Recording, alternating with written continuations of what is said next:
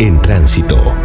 El aire de la radio que retumba en la web y vamos a estar hablando un poco de cannabis, muchas actualizaciones, mucho hemos hablado además en el día de ayer a raíz de algunos comentarios que eh, tomaron un lugar importante en el centro de, la información de parte de María Eugenia Vidal, pero por suerte también porque hay personas que siguen militando, que siguen laburando y que siguen repartiendo información en todo este mundo que es lo importante, es lo que necesitamos. Y mañana va a haber un lindo espacio para eso desde el municipio de Morón. Es un diálogo desde el ecofeminismo sobre plantas medicinales, derechos humanos y el buen vivir, en donde van a estar participando Beatriz Iten, que es eh, bióloga, doctora en ciencias naturales, es docente, es trabajadora de, de Acumar y es integrante de la red de plantas saludables por el buen vivir. Y va a estar también participando Valeria Salech, que es presidenta, por supuesto, de Mamá Cultiva Argentina, es autora del libro La historia de Mamá cultiva, es activista por la legalización del cannabis y los derechos de las mujeres y disidencias. Es una de las personas que, viene peleando desde hace mucho, mucho tiempo por, por la libertad del cannabis y de que cada una de las personas a decidir también sobre su propio cuerpo y mañana va a estar participando vía Zoom a las 18 horas en este encuentro que plantea y propone el espacio de mujeres, género, diversidad y derechos humanos del municipio de Morón. Y teníamos ganas de hacer una linda excusa para charlar un ratito con Valeria Salech, que hacía mucho no pasaba por, por este espacio y siempre nos gusta charlar un ratito con ella.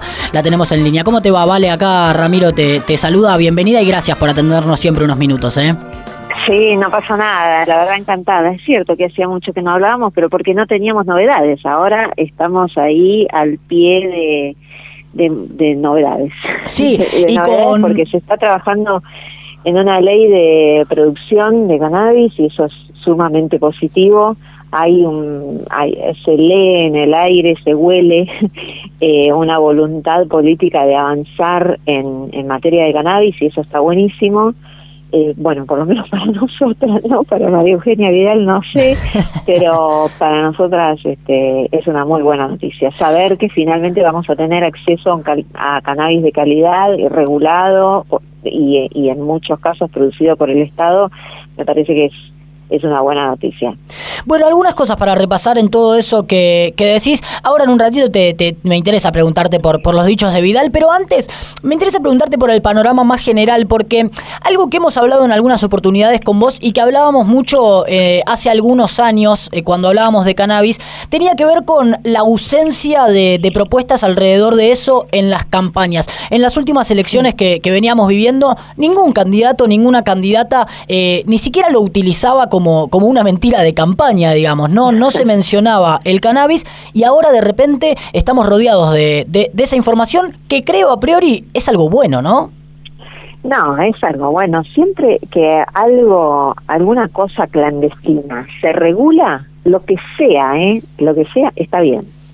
Porque la prohibición eh, es como un castigo que no nadie deja de hacer cosas porque porque va a recibir un castigo. Nadie deja.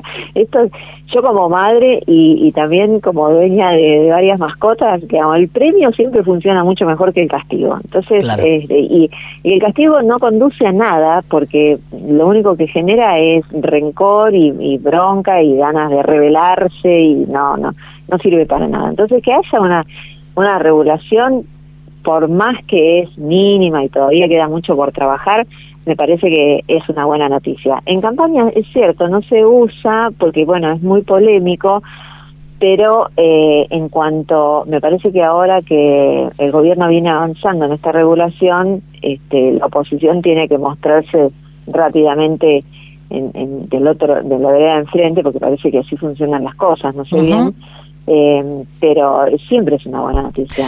Vos sos una persona que, que, conoce bien los, los pasillos del Congreso, que, que, ha charlado mucho y que, que, desde ese lugar has trabajado mucho por, por la ley de cannabis medicinal que, tenemos ahora. En ese sentido, quiero preguntarte si mm, viste que hay algunas temáticas puntuales en donde la discusión es muy desde lo moral y, mm, y en donde a veces no hay respuesta como partido. Digo, desde la oposición, ¿crees que hay algunas personas, algunas individuales que podrían plantearse a favor igual de, de, toda esta discusión? Sí, sí, sí, sí. sí. Pasa de los dos lados, ¿eh? es un tema que es transversal ¿no? y, que, y, que, y que tiene que ver con el conocimiento que tenga eh, quien, quien, ¿no? quien está hablando, porque la, la realidad es que hay muchas personas que ya mm, conocen las propiedades de la planta de cannabis y la tienen totalmente este, eh, eh, disociada de lo que son las drogas, ¿no? Nosotras en Mamá Cultiva entendemos este, como drogas dañinas una y el cannabis no está ahí. De hecho, la Organización Mundial de la Salud le recomendó a la ONU que sacara de la lista de drogas peligrosas el cannabis porque se estaba usando, se está usando terapéuticamente en muchos lugares del mundo.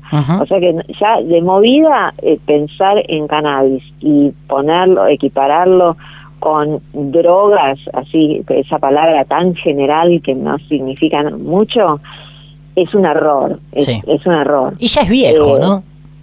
¿Eh? Ya queda medio viejo, ¿no? Incluso. Y yo creo que sí, porque... Eh, y, me parece que la sociedad esto ya lo sabe. Por eso me, me, extrañó cuando escuché a Vidal decir, este, hablar de, del porro como una droga, o una droga de inicio, una droga de no sé, ¿viste? Porque ya sabemos todos y todas que la eh, marihuana es una herramienta terapéutica. Después, este, hablar, este, eh, hablar de cómo analizar el consumo desde una lógica discriminatoria o en función de clases eh, eh, es, profundizar una, desigualdad, ¿no? no, no, no, no sé si tenemos que analizarlo desde desde una clase social o, diferente para las clases sociales. Eso me parece que es un poco estigmatizante. Claro, y, de hecho digo, eh, gran parte de la historia de la prohibición tiene que ver con miradas como la de Vidal, por ejemplo, ¿no? Claro, por eso que vos decís quedó viejo, claro que quedó viejo, porque la, la prohibición fue hace 70 años en este recorrido de resistencia, ¿no? Porque las personas que usaban cannabis para su salud no dejaron de usarlo por más que estuvieran prohibido porque no hay nada por encima de la salud de una persona. Em, y esta y, estos colectivos de, usuarios y de usuarias de cannabis fuimos insistimos con el tema hasta que finalmente eh, logramos una ley de investigación y a partir de ahí que se empezara a hablar y que empezara a circular el conocimiento, porque lo que nosotras tratamos de hacer desde que, se creó Mamá Cultura es circular conocimiento, como, como cuando te pasan la receta del lemon pie, igual pero para cannabis. Entonces, esa, esa circulación hoy hace que solo nosotras tengamos 500.000 seguidores en redes sociales, que haya más de 160 organizaciones de cannabis en todo el país, no hay ninguna provincia que no tenga una organización social y que trabaje con cannabis, y, y ese tejido eh, lento, amoroso y responsable que supimos hacer las organizaciones, hace que hoy podamos estar hablando de una ley de producción o que el gobierno diga, bueno, acá hay una cosa gigante que está ocurriendo, que pongamos luz acá y tratemos de regular. Y me parece que ese es el camino y que está bien. Resistirse a ese tipo de cambios es como, es, es como resistirse a al divorcio en 1984, ¿no? Es una cosa que, bueno, te, vos te podés resistir, pero va a ocurrir. Claro. De hecho, ocurre. ¿Viste?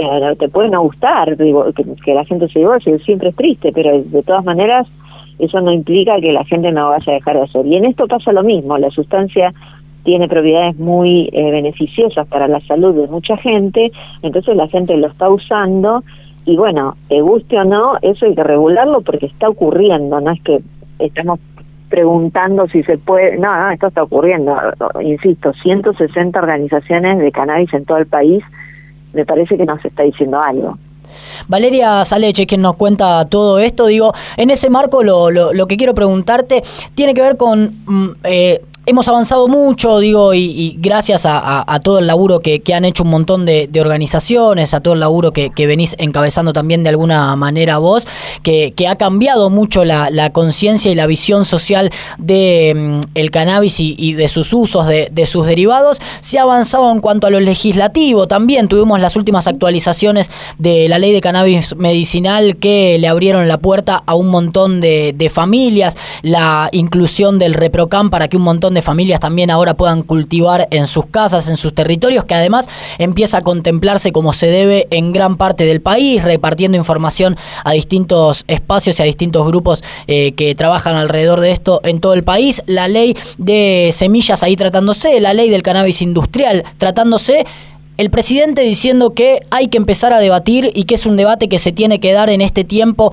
la ley eh, de, o por lo menos la discusión alrededor del uso recreativo del cannabis. Digo, con todo ese contexto, parados y paradas en este lugar, ¿para dónde sigue, digamos, toda esta lucha más allá de estar desde las organizaciones revisando que todo funcione como debería ser? Con todo este contexto y paradas donde estamos en este lugar, primero sonreímos. Bien. Sonreímos porque hemos logrado algo muy importante eh, en la sociedad, porque Argentina está haciendo algo que no hizo ningún país del mundo, que es primero construir colectivamente el cambio de paradigma y después avanzar en políticas que acompañen ese cambio de paradigma que, que se está transformando en este momento mientras nosotros hablamos, ¿no? Entonces, eh, eh, hay otros países que han legalizado, que fue un decreto presidencial o que fue una decisión este, de un gobernador, como pasó en California, o no, hay eh, estos, estos casos así verticales. Yo celebro y abrazo la construcción que estamos haciendo en Argentina. Esa construcción la estamos haciendo en este momento, ¿no? La, la seguimos haciendo incluso mientras nosotros estamos hablando porque estamos generando cultura a su vez. Entonces, eh, lleva tiempo y lleva muchos pasos, es una escalera larga, pero bueno, lo bueno es que estamos subiendo los escalones y, y que por ahora nadie nos empujó para abajo. Venimos subiendo lento, pero venimos subiendo. Ahora tiene que venir la aprobación de la ley de producción para que Argentina pueda empezar a producir un cannabis propio, ese cannabis lo pueda este, eh, mandar al mercado interno para abastecer la demanda interna y también lo puede exportar. Primero la demanda interna, por favor, por nuestros conciudadanos. Y después que, que se pueda exportar, generar divisas, eso va a dar muchos puestos de trabajo. Y eso va a poner el cannabis en la calle. Bien. Ahí vamos a seguir normalizando y entonces tenemos que ir por la despenalización o la regulación total, porque si hay, hay producción de cannabis, se permite el autocultivo a través del ReproCam, los, eh, eh, eh, digamos, la policía ya sabe que las personas anotadas en el registro, en el ReproCam, pueden circular con cannabis, y que, bueno, ya está, ¿para qué vamos a seguir castigando? Porque si no terminan pagando siempre los sectores más vulnerables, la las cárceles de mujeres están llenas de, mujeres que trafican, entre muchas comillas, drogas, ¿no? Entonces, ya viene la parte de la madurez total, este, estamos en la adolescencia, viene la parte de la, edad madura en donde digamos, bueno, terminemos de regular esta sustancia porque claramente es una sustancia amiga de la humanidad y no una enemiga, es una sustancia amiga que mejora la calidad de vida y que también genera puestos de trabajo y que es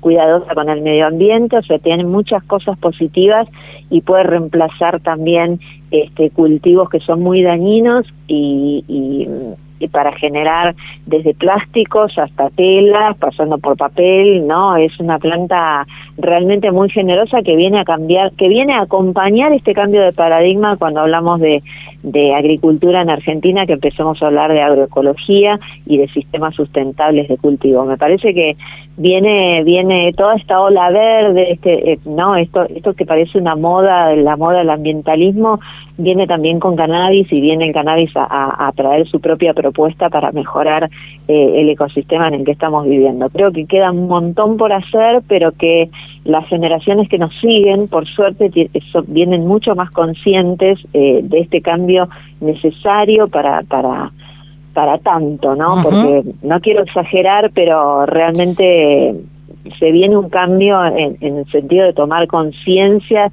de, los daños que, hicimos al planeta y, del impacto ambiental que tiene la, agricultura extractivista y pasar a otro modelo de producción en donde el cannabis es un aliado estratégico fundamental. Sí, y en donde me animo a, sumar, vale, Valeria Salech, con quien estamos hablando, eh, así como costó, pero finalmente eh, cuando uno lo repasa y, y lo mira con detenimiento, era sencillo entender todo lo bien que, que, le hacía a una familia, a una persona, el uso del cannabis medicinal. Bueno, basta también para meterse en, esta discusión, calculo yo, sin saber absolutamente nada, ver cómo queda una hectárea después de plantar durante algún tiempo cannabis y ver cómo queda después de plantar soja, por ejemplo, ¿no? Totalmente, sí, sí.